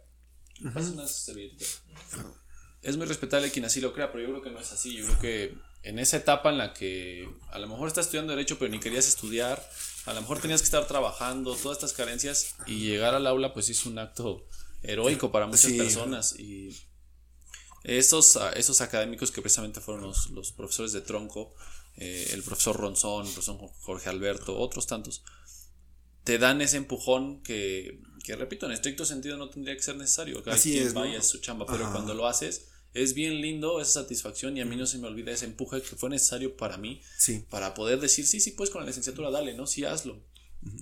y, y, es, y eso crea un montón de historias como esta que ahora cuentas, que, que, creo que le dan sentido a, no nada más hacer de manera cuadrada y mecánica el trabajo de, como puede ser la academia o cualquier otra cosa, ¿no? Sí. Eso es bien importante. Yo te quería preguntar, la pregunta fundamental, haciendo un pequeño paréntesis y continuamos con esto. ¿Qué es ser sociólogo? Hay muchos, yo sé que quizá no podamos responder la pregunta ahora, pero quizás si estuviéramos en un restaurante y tuviéramos que explicarles a todos qué es un abogado, esto sería mucho más sencillo. Y la sociología tiene varios mitos y creo que también tiene una nebulosa en la que no se entiende qué es ser sociólogo. Así es, ¿no? Entonces, así como de manera general, y bueno, también en la sociología política, que es ya como más específica, ¿qué hace un sociólogo? Este, Fíjate, e, eso me preguntan, este, eh, por ejemplo, cuando es la graduación. Bueno, la, graduación o entregamos los reconocimientos, nos, este, eh, llega el papá, ¿no? Ay, maestro, ya tenía ganas de conocerlo, este, usted sí me va a responder esta pregunta, ¿no? Este, ¿qué, es un, ¿qué hace un sociólogo? ¿O qué es un sociólogo? Le digo, señor, este, yo ya tengo dedicado 30 años a esto y no sé qué es la, sociología. digo, pero la pregunta real de, usted es si su hijo va a vivir de la sociología. Digo, y, si lo va, si lo va a hacer, ¿no? Si va a vivir de la sociología, se tiene que, si le gusta, se va, se va a comprometer. Hay, varias definiciones de, de, la, de la sociología. Eh, a, mí, a mí me gusta una de Peter Berger que es muy sencilla, ¿no? Dice, la sociología es un intento por comprender la realidad. ¿no? Eh, la realidad, esto que, esto que intersubjetivamente construimos, este, este, eh, es un intento por comprender, no es entenderla, porque no es una cuestión racional, ¿no? es una cuestión que tiene que ver con sentidos, con significados. Y precisamente esa es la riqueza de la sociología, ¿no? que, somos, eh, que no somos racionales. O sea, incluso los animales tienen un mecanismo que es predecible, los seres humanos no. Y ahí radica la, la, la, riqueza de tratar de entender la conducta humana, ¿no? La naturaleza este, humana, ¿no? También hay una definición que, este, que es la de la, la luz, que está basada en la de, en la de, creo que la de Habermas, que es la ciencia que estudia las instituciones, ¿no? Entonces, cuando uno entiende, eh, dices instituciones, tú piensas en el Instituto Mexicano Sí, del Petróleo. sí. Pero no, las instituciones, eso que instituimos, Sí. eso que normamos, eso que generamos como regular y que está allí puesto, Rafa. Eh, Desde que amanecemos, eh, ¿por qué nos dormimos en una cama y no en una silla? O sea, está naturalizado y está instituido. Claro. ¿Por qué desayunar tres veces al, más bien comer tres veces al día? Eh, porque cuando vas con un nutriólogo te dice, bueno, la primera es así, la segunda, la quinta. Entonces, no es que nada más comemos tres. Entonces, es el cambio de, switch. Cuando la gente dice familia, piensas en el papá, la mamá, el hijo, este, y no piensas en otra forma de familia. Cuando dices, es que yo te dije que vino toda la familia. ¿Y quién es toda la familia? Es que vino los abuelitos y todo. Y yo pienso en esto. Entonces, este, este, es- estudiar las instituciones que, que van cambiando. La, la naturaleza de la sociología es el cambio social. ¿no? O sea, cómo eran los hombres y las mujeres hace 20 años, cómo era la familia hace 20 años. Absolutamente todo. Todo aquello que naturalizamos, hay que cuestionárselo, Rafa. O sea, los 15 años, la gente Sí. no entiende cuáles son los significados de, de los 15 años o de los 3 años, los la, la primera comunión, la Y, y Navidad. se vuelven siglos que se repiten a, a tal grado de ¿por qué lo vas a bautizar? Pues, porque así es. No, sí. No, la gente no tiene, no tiene idea. Y todavía cuando te lo van a explicar, la gente no quiere ir. Ahí es que hay que ir a las pláticas. Ahí te van a decir. No, es que es el sacramento Sí, sí. Y, y este y esto tiene este significado profundo y la gente no lo, no lo, no lo entiende, ¿no? Entonces la sociología te ayuda a desnaturalizar eh, este todo eso que ya institucionalizamos, que es normal, este hay que entender que es lo normal, este también ver si está bien o está mal, digamos, en un sentido como de si te produce como bienestar, este, eh, armonía, felicidad, o este, o hay que cambiarlo, ¿no? Sí. Entonces, este, ese es el, el- el asunto de la, de la sociología. Entonces, en cualquier lado encuentras sociología, ¿no? Este, te digo, simplemente en la comida, tú dices, este, eh, eh, eh, hay sociología en la comida, ¿no? Por ejemplo, una vez vino un, un profesor de China, entonces lo obvio, ¿no? Vamos a llevarlo a pasear, no, pues vamos a llevarlo a comer comida china. Entonces, cuando él ve la comida china, pues eso, dice, güey, eso no es comida Sí, china. sí. No, es- dice, esto es desperdicio. ¿no? Entonces, de repente, eh, a mí me cae el 20 que los chinos comen comida china. Y aquí los chinos que emigraron prepararon esta comida de desperdicio estilo cantonés. Sí. Entonces, y, y- y entiendes que, que está el rabito de, de la cebolla, que está los pedacitos de carne, de que le quitas lo descompuesto. Sí, sí, sí. Entonces, lo prepararon estilo chino y hicieron eso y se instituyó. Pero entonces la gente que creemos que es claro, comida, la comida china. mexicana. Exactamente. como. Pero entonces ahí hay una cuestión social, ¿no? O sea, Hay un porqué detrás. Hay un porqué. Eh, también eh, hay que hacer sociología de, de la gastronomía. Porque, por ejemplo, eh, ves un meme, ay no, ¿a quién le gustan los tajitos de tripa? Y la gente le da asco. Sí. Entonces dices, bueno, el tajito de tripa, bueno, todavía de tripa, pero de hígado, de mollejas, de todo. Este, y la gente le da asco. Sí. Porque ya superaron esa etapa, Rafa. Esa era comida de pobre. Sí. O sea, las alitas, muy seguramente, yo tengo esa hipótesis, cuando, cuando la gente come en Estados Unidos, la gente come la pechuga Sí. y a veces el muslo. Pero Sí, todo lo más retazo- magro del pollo. que ¿no? no sé. Exacto. Y, y el retazo lo tiran o lo hacen para croquetas. Entonces yo me imagino trabajadores migrantes mexicanos que Vieron vieron que, la que- oportunidad, que tiraron las alitas. Dijeron, güey, esto es comida. Y la prepararon con, la sazonaron Las salsas al estilo americano. Así es, ¿no? El barbecue. Sí, sí. y- entonces, este, ahí hay, ahí hay sociología la- en la música. O sea, de repente parece que todo brota de manera espontánea, cuando realmente hay un contexto. Entonces, este, hay que entenderlo, ¿no? Para ver este, si está bien, si está mal, como para dónde vamos. Y, y cuando empiezas como a desentrañar los significados, es fascinante, ¿no? Claro. Porque dices, estamos haciendo una cosa que nomás no, este, Justo. este, Rituales repetitivos que no. absurdos incluso, o sea, descontextualizados. Sí. Lo de los 15 años, por ejemplo, Sí. simplemente, ¿no? Este, fíjate, hay una anécdota, una anécdota que yo les repito a los estudiantes, que, que la, la escuché de, mi- de, de manera real, nada más que yo la sintetizo de esta manera. Yo lo, lo asocio con la, la familia de lo- la dinastía de Silvia Pinal, porque vive todavía la tatarabuela. Sí, sí. ¿no? Entonces, este, esa anécdota es de una señora que le está diciendo a la niña cómo preparar la, el, el- el lomo, ¿no? En, para encidrar, ¿no? No, mira, entonces agarras, este, le pones la cereza, le pones la piñita y todo. Entonces le cortas esta parte de aquí a acá, la, la pones encima, lo metes al horno dos horas, este, 40 ta- grados centígrados, ¿no? Eh, entonces la niña está notando y dice, oye, ¿por qué cortas estos pedazos? No? Bueno, es que así me enseñó mi mamá. Entonces, pues la- ya la niña toma nota. Y está la fiesta de, de- de Navidad y la niña le pregunta a la abuelita, oye abuelita, mi mamá me dio la receta. Entonces, ¿por qué este, me dijo que hay que hacer esto y esto y cortamos los pedazos, los ponemos arriba y los metemos al horno? por tantos grados. ¿Por qué eso es así? Ah, no sé, pero a mí me enseñó mi mamá así. Entonces la niña le pregunta a la abuela, a la bisabuela, y le pregunta a la tatarabuela. Oye, abuelita, ya me dieron la receta del lomo, este, hay que hacerle esto y hay que cortar los pedazos y hay que meterlos así. ¿Por qué hay que hacer eso? Dice, ay, pues estas pendejas no sé. Dice, mi horno era chiquito, entonces yo lo tenía que cortar y para que cupiera, pues, pero entonces, este, como lo haces sin, ningún sentido, lo reproduces. Bueno, eso pasa con eso, Rafa, y con cualquier con cosa. Todo. Hay un gran problema en torno a las redes sociales, que es un área en la que yo estoy muy metido, porque muchos rituales se repiten y sobre todo es algo eh, con lo cual quiero dirigir la siguiente pregunta, y sobre todo está ya mal visto que te preguntes por qué.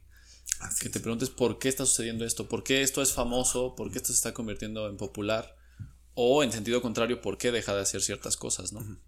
Y creo que eh, la sociología, cuando menos desde que yo concibo que escuché la palabra sociología, pues tiene el estigma de que no sirve, porque en un mundo en el cual eh, lo más fácil o, quizá lo mejor para ciertos intereses es pensar mecánicamente que tú te preguntes por qué en medio de algo de por qué comprarlo, pues no te lo preguntes, cómpralo, ¿no?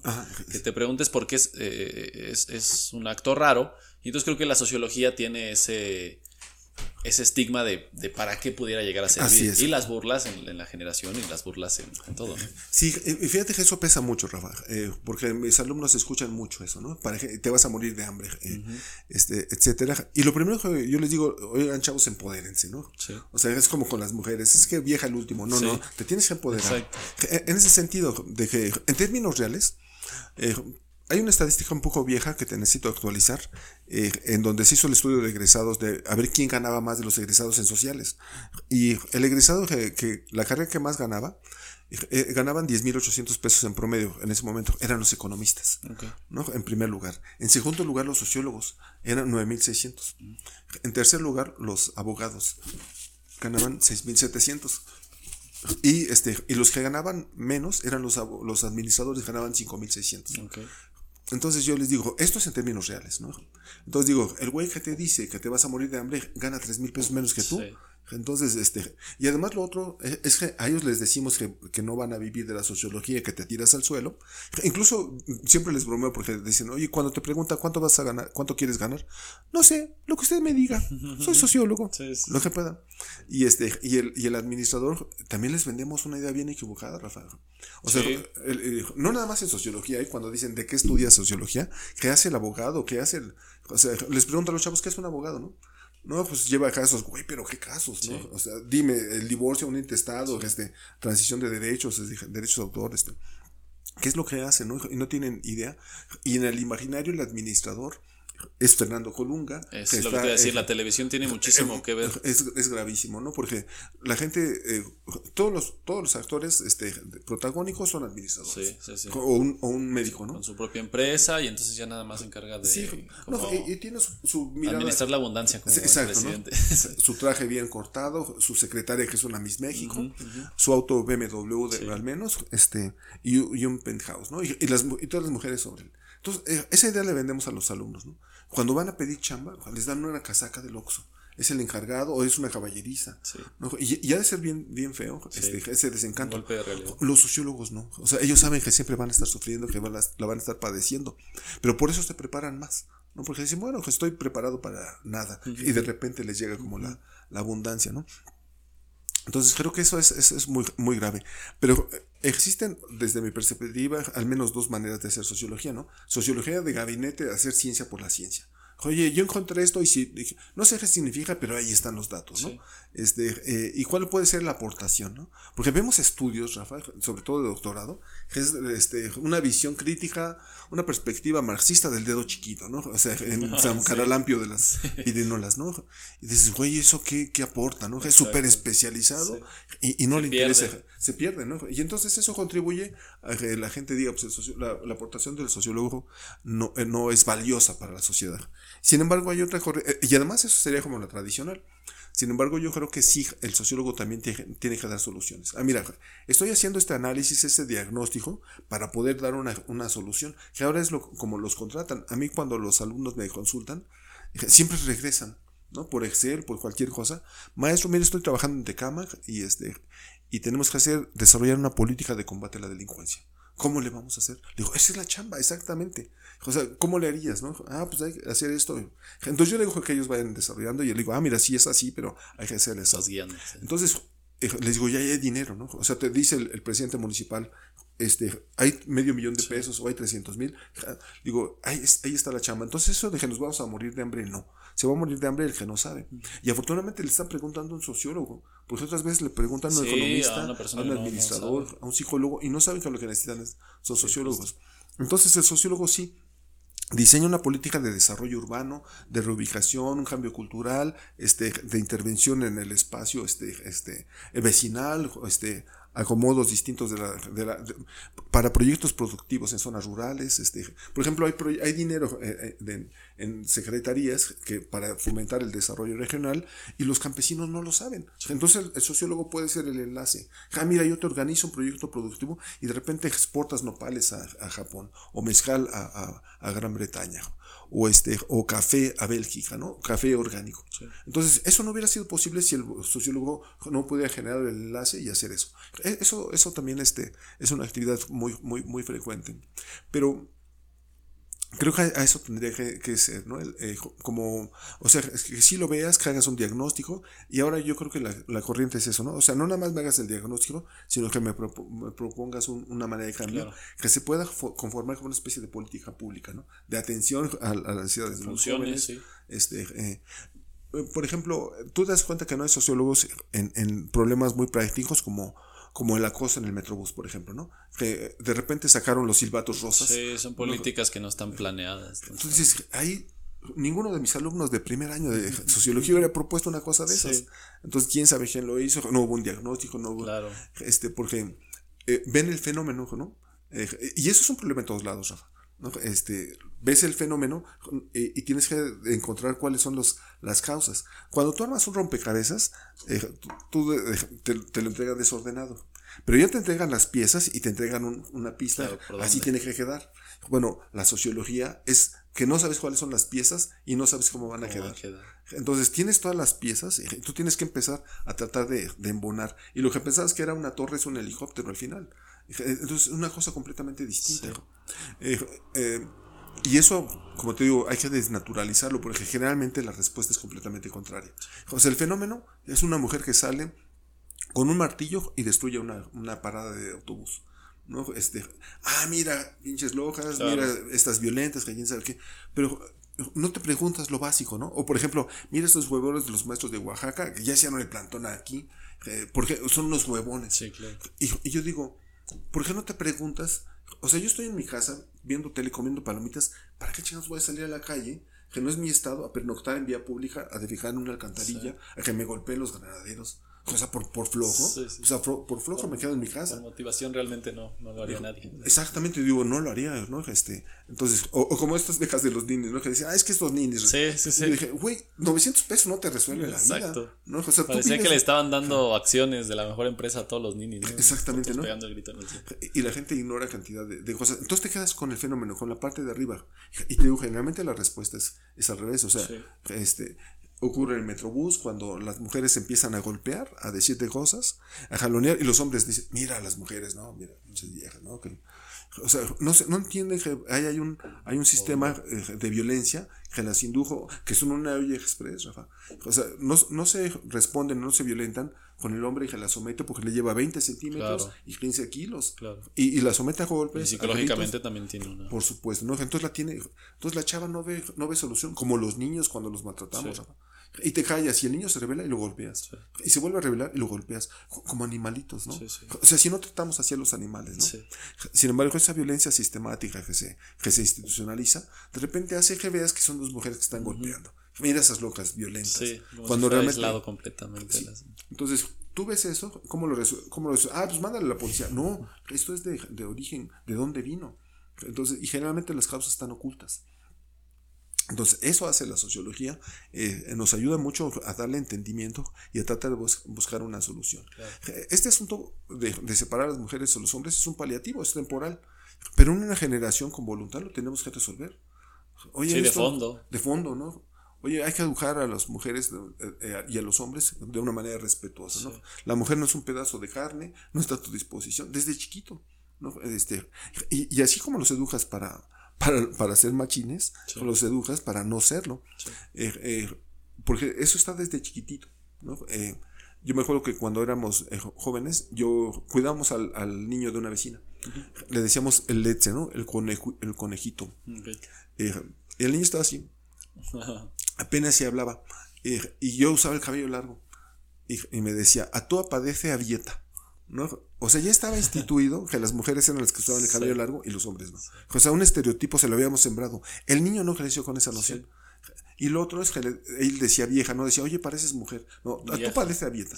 Ya estaba el calificativo, ya estaba el, sexismo, ya estaba este, ahí la, violencia. No podía ni hablar el niño. Sí, ya lo traía. Ya lo traía. Entonces, este, de, de ese tamaño es como nos hemos ido formando, ¿no? O sea, verlo de esa manera. Entonces, una generación que, eh, educáramos evitaría que estuviéramos separándonos, ¿no? Este, entonces, eh, y esas son las, situaciones que, tiene que ver el, sociólogo en todos los contextos, en, todos en todas las situaciones. No, es que me quiera adornar, pero por ejemplo la UAM se mantuvo abierta y, pudimos implementar un programa PER porque, porque, hubo intervención de los, de los sociólogos. ¿no? A mí me tocó una evaluación, este, se hizo un, grupo para evaluar el PER. Eh, y éramos como 15 personas y se, fueron tres equipos y a mí me tocó estar con el rector Peñalosa, creo que también estaba este, el, actual rector, este, José Antonio de los Reyes Heredia, y este, y me acuerdo que decía, no, pues vamos a hacer este, este, este ejercicio, y estaban pensando en la encuesta. Yo dije, oye, pues ya tenemos información. O sea, como de manera natural, como sociólogo. Dijo, mira, tú pide la información en Coplan y vamos a ver el perfil de los estudiantes de, sociología, sobre todo, y de, administración, sobre todo para ver que, que lo que, que estemos evaluando las causas, eh, las variables que tienen que ver con el PER y no cuestiones demográficas. Que la gente, tú digas, el modelo no va a funcionar porque por el PER, no, o sea, puede que no funcione por estas causas que ya están comprobadas que generan decepción y abandono. Entonces, este, para mí era natural como sociólogo que dijéramos hay que ver estas variables. Y, y ellos decían, ah, no, sí, porque él es psicólogo.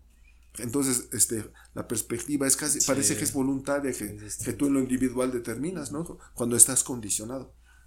Entonces yo dije, eh, aquí me parece que es una cuestión de repente grave, porque alguien que está responsabilizado de tomar decisiones y no tiene estos contextos, me parece que las decisiones pueden ser muy equivocadas.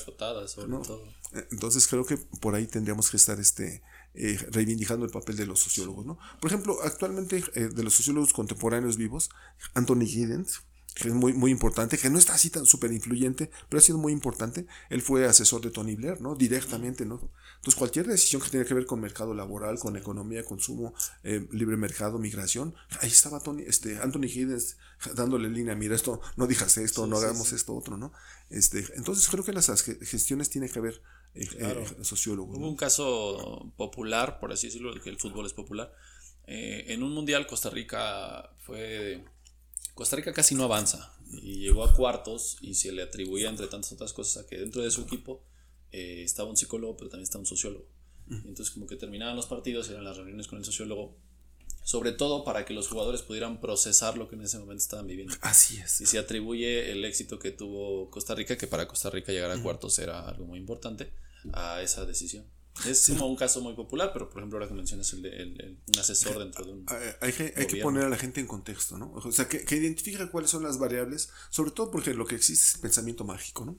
O sea, las respuestas es este, eh, la voluntad divina y cantidad de cosas, cuando en realidad la gente toma determinaciones y está influida por... por ah, eh, eh, por eso también hay sociólogos que dicen que estamos como condicionados y determinados, y hay sociólogos de la, de la acción, ¿no? Que dicen, no, es que tú eres el agente y, y las, de, las dos maneras, este, eh, las dos maneras se comprueban, Rafa. O sea, que origen es destino, ¿no? Que hay un sistema que te condiciona y por eso el materialismo dialéctico, que hay que cambiar las cosas porque los, el, capitalista no va a soltar los medios de producción, hay que hacerlo a la brava, ¿no? Pero también eh, mis alumnos, yo mismo soy producto del otro, ¿no? Que yo no sabía que estaba condicionado entonces, eh, tú como, como actor, como agente, puedes transformar esa, esa posibilidad, ¿no? Pero es, es, es, complicado, o sea, hay toda una serie de variables que hay que entender y, este, y, y, cuestionar para ver qué tanto le corresponde a la gente y qué tanto le corresponde al, al sistema, ¿no? Eh, te, te, quiero hacer dos preguntas para ir finalizando. Muy bien. La primera es, eh, saliéndonos un poquito de la sociología, pero no tanto, en materia más de academia, ahorita que mencionas el PER, el PER es un programa que eh, en medio de la crisis por COVID determinó que la UAM podía seguir dando clases con una modalidad no online, pero que sí utilizar herramientas digitales para poder mantenernos. ¿no? Entonces, ¿Cómo miras que eh, estos retos, desde la perspectiva de la sociología, esa conversión obligada a, utilizar estas herramientas, y cómo lo viviste tú dentro del papel administrativo, pero también académico?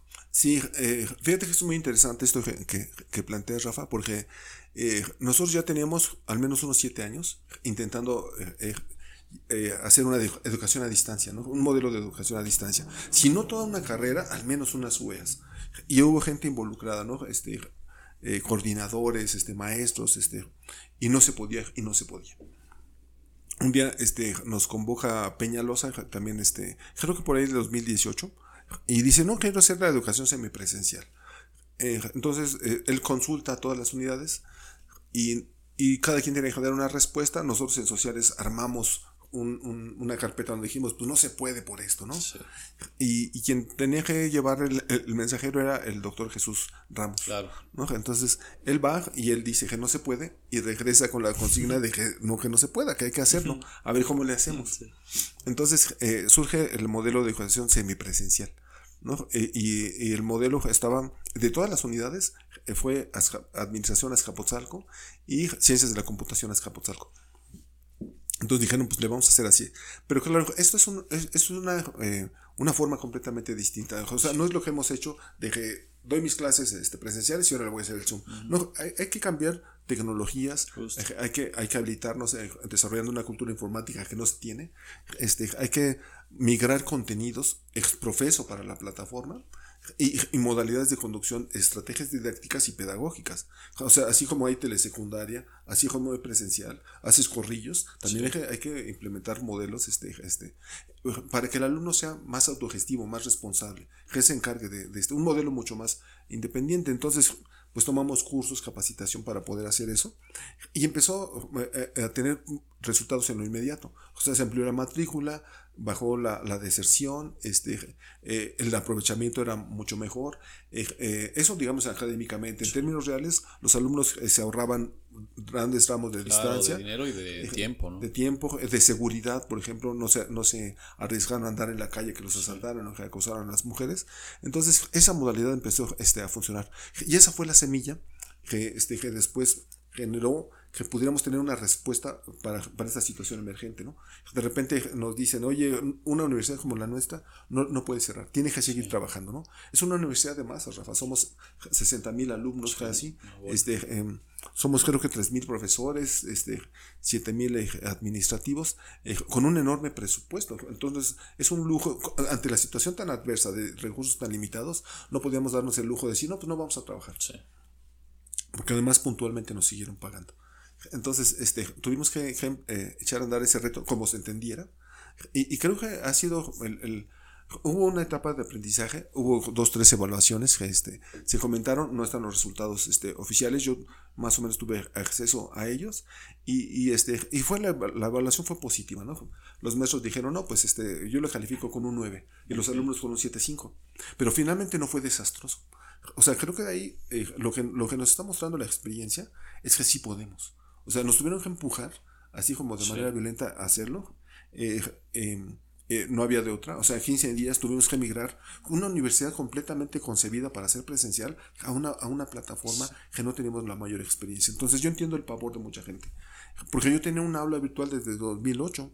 Y, y, para mí me acompañaba. No era, no era para que yo no diera las clases, sino me acompañaba. O sea, siempre eran clases presenciales. Entonces yo ya tenía como un avance y tomé tres cursos más antes de, de, esto que, te comentaba, ¿no? De, de, estrategias pedagógicas que nunca nos quedó finalmente muy, muy claro. Claro, y que, perdón, eh, hace la base de lo que comentas, ¿no? Nada más es pasar el mismo contenido y las mismas fuentes a lo digital. Así es, ¿no? Que muchas veces, y, partiendo de esto, de lo emergente, a muchos les resultó de esta manera, pero sí tienen un método muy distinto desde cómo cuentas la narrativa de tu clase. Exactamente, ¿no? Incluso cómo te presentas, yo creo que es muy importante, Rafa. Yo sí fui muy, muy informal, ¿no? Me ponía mis camisetas, este, o sea, dejé, las camisas se quedaron en el closet, y saqué mis camisetas, este, tenía unos pants, ya tengo siete pants, tenía unos tenis, ya tengo cuatro o seis, ¿no? Entonces, este, creo que eso era eso contaba también, ¿no? Entonces yo puse como lucecitas, este, eh, em, ambientaste. Eh, ambienté, ¿no? Este, tenía mi, pero no mi librero ahí de todo mamalón de, de sociología, ¿no? tenía mis cómics y mis funcos, ¿no? Entonces, este, eh, como para que digan, incluso en algún momento, este, yo digo, bueno, ¿hay alguna duda, alguna inquietud? Joder, maestro, ese Snoopy que está allí, ¿qué hace, no? Este, o sea, le dije, ah, pues mira, este tiene un reguiletito que dice te amo, alguna cosa así. Digo, para, te tienes que parar de cabeza para, para mantener la, la, atención. sí. Así como es en, en, la, en la clase, digo, en presencial, que de repente empiezas como a medir que se distraen, entonces elevas la voz o, como que te mueves, igual en lo virtual tienes que hacer algunas este, modificaciones. Creo que la experiencia ha sido positiva en, en, varios aspectos, ahora que regresamos, eh, porque ya hay cosas que dices, ¿sabes qué? Me conviene mucho no estarme moviendo. ¿no? Este, yo, por ejemplo, nos evitamos estar cambiando cargando el cañón, Rafa. Que es una monserga. Yo cargo el cañón, la computadora, bocinas, y lo, instalo rápido y, vamos a ver esta, esta presentación en casa. Digo, aquí está, y lo ponemos y lo, lo vamos, vamos comentando. Es, es, como muy práctico. Este, eh, conectarme. A, ah, digo, ah, pues mira, me conecto a la red y está en esta página y voy trayendo los recursos, ¿no? Cuando ya lo tienes pensado y cuando de repente lo vas jalando. Entonces creo que este, creo que la lección es que tenemos que reforzar lo presencial, porque también la gente decía, no es que tenemos que regresar a lo presencial, porque decían, es que ya cayó la calidad. Dije, ¿y cómo sabíamos que en lo presencial había calidad? O sea, no, no hacíamos una evaluación real del desempeño de los, de los profesores.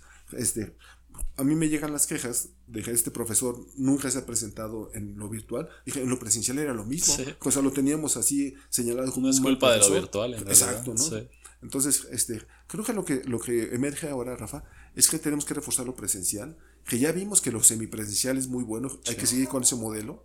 Este, la experiencia ha sido sumamente positiva y, tenemos que trabajar en lo, en lo virtual porque también dio posibilidad a que los alumnos que ya no, ya no podían acudir empezaron a avanzar en sus trayectorias. Incluso lo, lo, lo medí, porque este, hubo profesores que eh, de repente dices que tenemos mucho abandono, mucha deserción. ¿no? Y yo dije, güey, a mí no, yo no tengo abandono ni deserción. Entonces me metí a la AGA, estuve haciendo comparaciones y resulta que tenemos más alumnos. ¿no? Y, y, y, luego viene de un profesor que históricamente siempre ha habido deserción. ¿no? O sea, yo le digo, ese maestro fue mi maestro. ¿no? O sea, éramos 35 y al final terminamos 7. Y le valía más. sí. ¿no? este, en ese momento, lo digital dice que... Y ahora le preocupa, ¿no? ¿Qué está pasando con los alumnos? Digo, 30 años, o sea, pues estoy hablando del 87. Claro. No le importó, este no voy a decir su nombre, pero este, era un maestro de redacción muy bueno, la verdad que muy, muy bueno, excelente, a mí me formó mucho en el, en el TGA, me enseñó a hacer técnicas de investigación documental, me enseñó a leer, fue mi primer acercamiento al marxismo, eh, leímos el libro del origen de la familia la propiedad privada del Estado, y eso transformó mi vida, entonces... Este, lo agradezco mucho, pero me extraña mucho que de repente se preocupara por la, la, deserción cuando es que sabes que, que siento que en línea el profesor es mucho más vulnerable que en presencial. Mm. Y creo que les pega bastante, por ejemplo, si, si en la clase llegaban y a lo mejor se van yendo los alumnos en, presencial, que ves menos, siento que no te pega tanto como el simbolismo de que a tu videollamada se conecten tres personas. Sí. Siento que te merma más y eso pues te pone la defensiva. Mira, estoy totalmente de acuerdo. Este, yo hice eh, también algunas, algunas investigaciones como un poco cualitativas en ese sentido, ¿no? Y hay una coincidencia en eso, ¿no? Que el profesor eh, eh, los dejamos de su zona de confort. Eh, incluso no, no del control, sino a veces de la arbitrariedad. No, no, no entras, ¿no? O tú saltas, o no duermes, ¿no? Y tú mandas en ese espacio. Yo ¿no? Yo soy el dueño, amo y señor aquí, ¿no? Y lo, y, lo virtual desafía eso. Sí, ya tiene otras reglas que tú no controlas. Exacto, ¿no? Entonces, no controlas que el alumno ponga el micrófono o, la cámara, este, te, te, pueden ofender, te pueden sí. te pueden tomar fotos y hacer tus memes y no está bajo tu control. Justo, no lo este, puedes controlar. Entonces, también lo otro es que eh, la, la, clase, Rafa, era una caja negra. Entonces no sabemos qué pasaba. Y de repente ya los chavos pueden grabarla completamente. Y, por eso cuando vemos estas manifestaciones donde los maestros violentaban a los alumnos, acosaban a las, a, a las chicas. Este, y, eran sexistas en sus, y machistas en sus declaraciones. Eso no fue de la, por, el, por el PER, no fue por la distancia.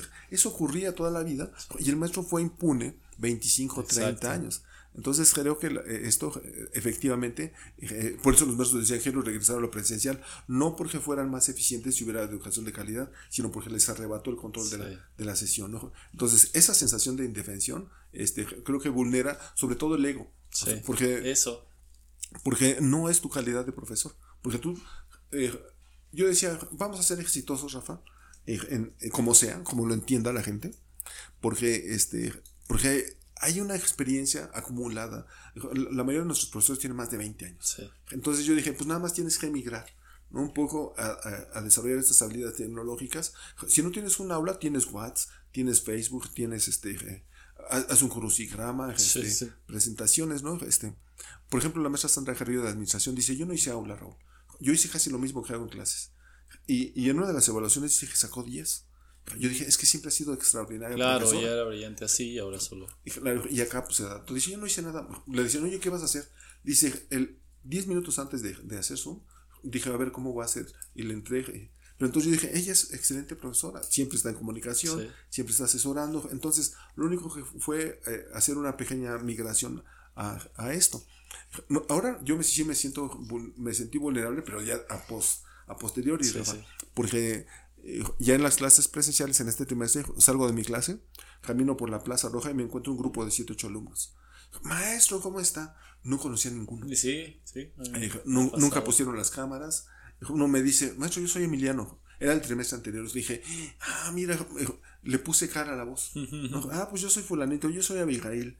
Y una chica dice, yo nunca hablé. Entonces es como si yo no, no lo hubiera conocido. Pero ella me conoce hasta, este, la, las anginas y este y entonces eres vulnerable en el sentido de que te ven en la calle y dicen es tu maestro y yo no les puedo identificar pero no me genera mayor conflicto no pero yo entiendo que eh, eh, a, muchos, sí. el ego eh, está estás tocado por, por una situación como esa por eso anhelaban regresar no porque las condiciones fueran menos no porque fueran este extraordinarios en su trabajo este como docentes sino porque este zona de confort. la zona de confort ¿no? y te evidencian este eh, dijo que eres chorero, que no preparaste la clase, este, que eres acosador y, violento.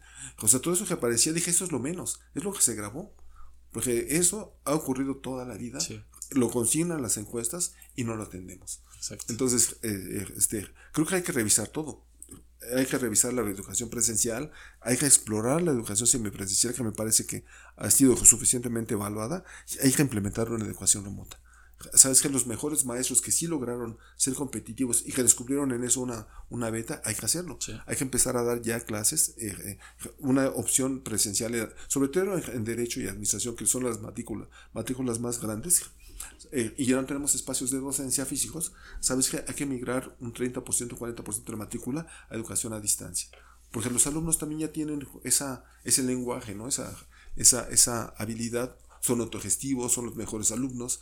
Entonces tú les encargas esto y lo hacen, ¿no? Sí, exacto. Entonces creo que hacia ese, hacia ese lado tendría que ir la, la, universidad, ¿no? Sobre todo para mantener este, la vanguardia y el prestigio, porque otros lo hicieron. Sí. O sea, existe esa escuela que es la universidad a distancia, creo que se llama así, que ha sido muy exitosa. Nosotros tuvimos un encuentro con, con funcionarios, con directores de ahí, y me pareció muy, muy importante, muy interesante lo, lo que hacían, ¿no?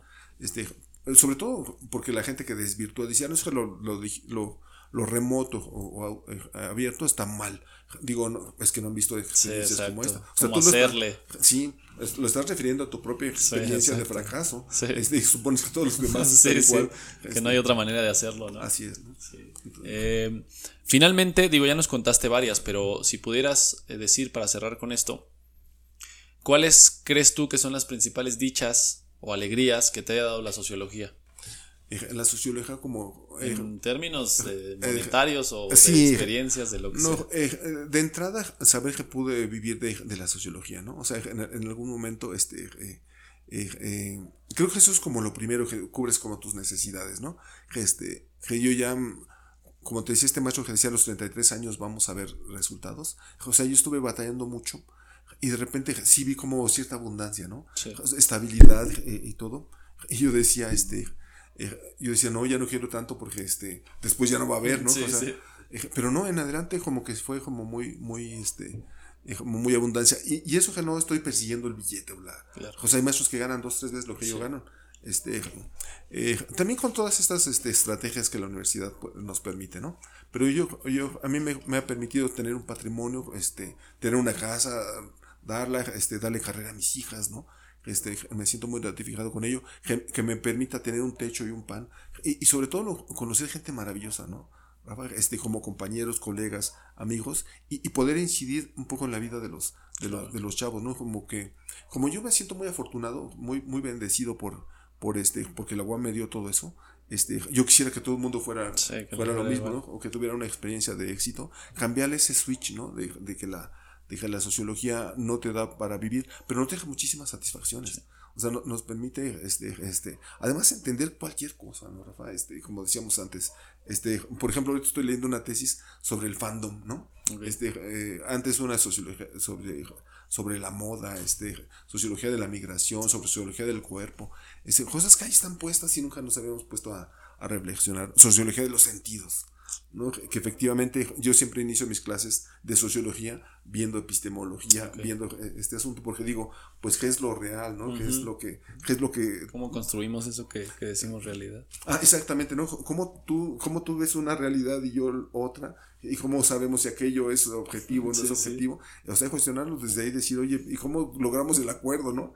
si cada quien estamos viendo una cosa, ¿qué es eso que llamamos este, eh, realidad? Entonces, desde ahí, eso me permite a, reflexionar de todo lo que, lo que me rodea, ¿no? No llegamos a esas discusiones en las, en las fiestas y todo este asunto, ¿no? Pero eh, sí me permite eh, que cuando hay una guerra, tener como más elementos para entender. O al menos para tener mi boca cerrada. a, diferencia, a diferencia de la gente que luego, luego salta y dice cosas, yo lo primero que hago es guardar silencio porque digo, no lo entiendo, necesito más elementos, más información para generar un mínimo juicio, ¿no? Eh, sí, eh, eh, creo que eso también ya, este, es un problema a veces con algunos sociólogos y otros no. Algunos luego, luego sienten que tienen, están obligados a decir algo. la opinión. la opinión, no, es que soy sociólogo y la gente espera de mí algo, ¿no? Y creo que algunos sí están autorizados, pero no, este, creo que nos hace falta cierta humildad, ¿no? Hay un maestro que yo admiraba mucho, un amigo que este, también falleció hace como unos seis años, este, José Luis Piñeiro se llama, este sociólogo, él era el experto en seguridad nacional, cuando, en todo el país. Entonces, cuando, cuando empieza a incursionar el ejército en las calles con el gobierno de Calderón, le habla, ¿no? Oye, mira, este, está en Michoacán y todo esto. Y él dice, no, pues allá en Michoacán debe haber alguien que sepa, ¿no? No, pero usted es el experto. Dice, no, pero yo nada más sé seguridad nacional. No conozco Michoacán, no sé cómo está la asunto. Pero usted es el experto. Pero él, en vez de decir sí soy y, puedo decir cualquier cosa, dice, no, debe haber alguien que está ahí. Entonces, esta, esta humildad creo que es una lección para todos nosotros como sociólogos. Él, eh, eh, siempre lo pongo como ejemplo en un encuentro de sociología. La semana de sociología que teníamos un encuentro de, de, investigadores, compartimos la mesa y él empieza diciendo, hay 200 definiciones de seguridad nacional. Lo que tiene implícito eso es que él leyó 200 libros, Rafa. O sea, antes de empezar a hablar de tu ronco pecho, él dice, hay 200 y ya las leí todas. Y eso es lo que lo convierte en un experto. No que sea el, dueño de la neta. No, sino que él ya leyó todo lo que hay de otros compañeros y él ya puede dar una opinión. A partir de eso. Y, lo que ocurre es lo contrario, Rafa. Que la gente no ha leído nada y, se suelta, ¿no? Diría este, Juan Carlos Bodó que la, opinión abunda en la boca de los tontos, ¿no? Este, entonces yo, yo prefiero estar como de este lado de, de Piñero y guardarme un poco mi, mi, mi opinión. Este, creo que eso también es un ejercicio de, de este, de, que hay que enseñarles a, nuestros compañeros. Muy bien, pues te agradezco muchísimo el tiempo, te agradezco eh, que hayamos podido platicar tendido, yo creo que hay muchísimos otros temas más, hasta para otra segunda, segunda parte nos da. ¿Y algo con lo que quieras cerrar? Este, eh, bueno, primero agradecerte, ¿no, Rafael? la oportunidad. También de esto me permite también reflexionar, ¿no? Siempre uno tiene que ir haciendo como altos en, la vida. Creo que la pandemia nos ha dado muchas lecciones. Y este, y creo que eh, eh, no nada más de la sociología, ¿no? Muchas carreras, la misma, el mismo derecho, la administración, este, la química, no necesita gente que, pues, que le estamos diciendo que no la va a claro. No, lo que necesitamos es que la, eh, gente tenga eh, curiosidad y pasión. No se, se deje guiar por, por eso y difícilmente puede estar equivocado, ¿no? Este, eh, no, las carreras no hacen gran diferencia. Eh, creo que lo que nos ha mostrado esta, eh, este, esta situación de, de, repente crítica que vivimos es que pues no estamos preparados para eso. Eh, y bueno, pues en mi caso la sociología sí nos prepara un poco más para, para, para todo ello. Pero por lo mismo, creo que este, este, uno tiene que reivindicar este, incluso la música, la matemática. Yo me imagino a Julieta Fierro cuando le decía a su papá que quiere ser astrónoma, todo el mundo le, le diría, te vas a morir de hambre, ¿no? Y hoy en día, esta investigadora nacional ha de ganar 200 mil pesos al, mes, Rafa, ¿no? no sin ser administradora, sin ser médico, sin ser abogado, eh, sin ser neuróloga, siendo eh, matemática, astrónoma, una carrera que la gente diría, güey, este, o sea, yo todavía de sociólogo sé que puede ser un sociólogo y que puede vender su trabajo, pero de astrónomo, Rafa, de físico, este, de, filósofo, digamos, eh, de físico sí sé que, trabaja, ¿no? De filósofo. Entonces creo que hay que reivindicar este, eh, eh, este atraso cultural en el que vivimos, ¿no? Que la gente se informe mucho más este, en, en todo esto, que busque disciplinas que sean afines a sus intereses y a su gusto. Porque si vas a estudiar economía, no nada más vas a estudiar cuatro años, o sea, el resto de tu vida vas a ser economista. Y no nada más vas a ser economista, de eso quieres vivir. Entonces, no debe, de ocurrir que son las seis de la mañana y tienes que hacer tu trabajo y decir, güey, qué hueva. No más bien, oye, son las seis, ya tengo que ir a trabajar. A veces es como medio feo que, que dicen, oye, ya son las seis, ya vete a descansar y tú, tú estás ahí porque te gusta. O es el sábado y no te molesta. Es domingo, la gente está de vacaciones, tú estás trabajando. Entonces creo que ese es el, asunto de, encontrar sentido de vida, vocación, y eso te va a dar la posibilidad de vivir de, ello. Bien o mal, no sé cuánto te puede, te puede dar, ¿no? Pero yo podría vivir mucho mejor, o sea, con más eh, dinero, pero creo que es suficiente lo que...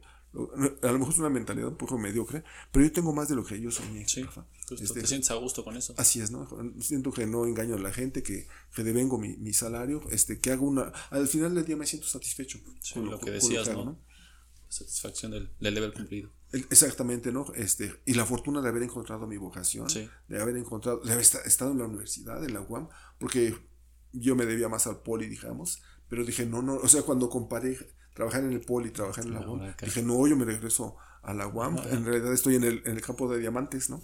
este, eh, dije, no, no, no, mejor me quedo aquí, y ahí, ahí este, fue de las mejores decisiones, ¿no? Como te digo, siempre tienes decisiones, y creo que fue, eh, tomé las más eh, acertadas, ¿no? Entonces, eso, eso espero y deseo para la gente, ¿no? Que, viva su vocación, su pasión y que pueda tomar las mejores decisiones con la mente más fría del, mundo, ¿no? Perfecto. Pues te agradezco por el tiempo. Aquí pueden encontrar, si estás viendo, o más bien si estás escuchando esto en Spotify, también puedes escuchar la versión en YouTube. Y al revés, si de pronto vas manejando y no quieres verlo en YouTube, eh, puedes encontrarlo en Spotify, en Google Podcasts, en Apple Podcasts. Y si estás perdido y de pronto no sabes cómo llegaste a este video, bueno, rafaelangeles.com, ahí puedes encontrar toda la información.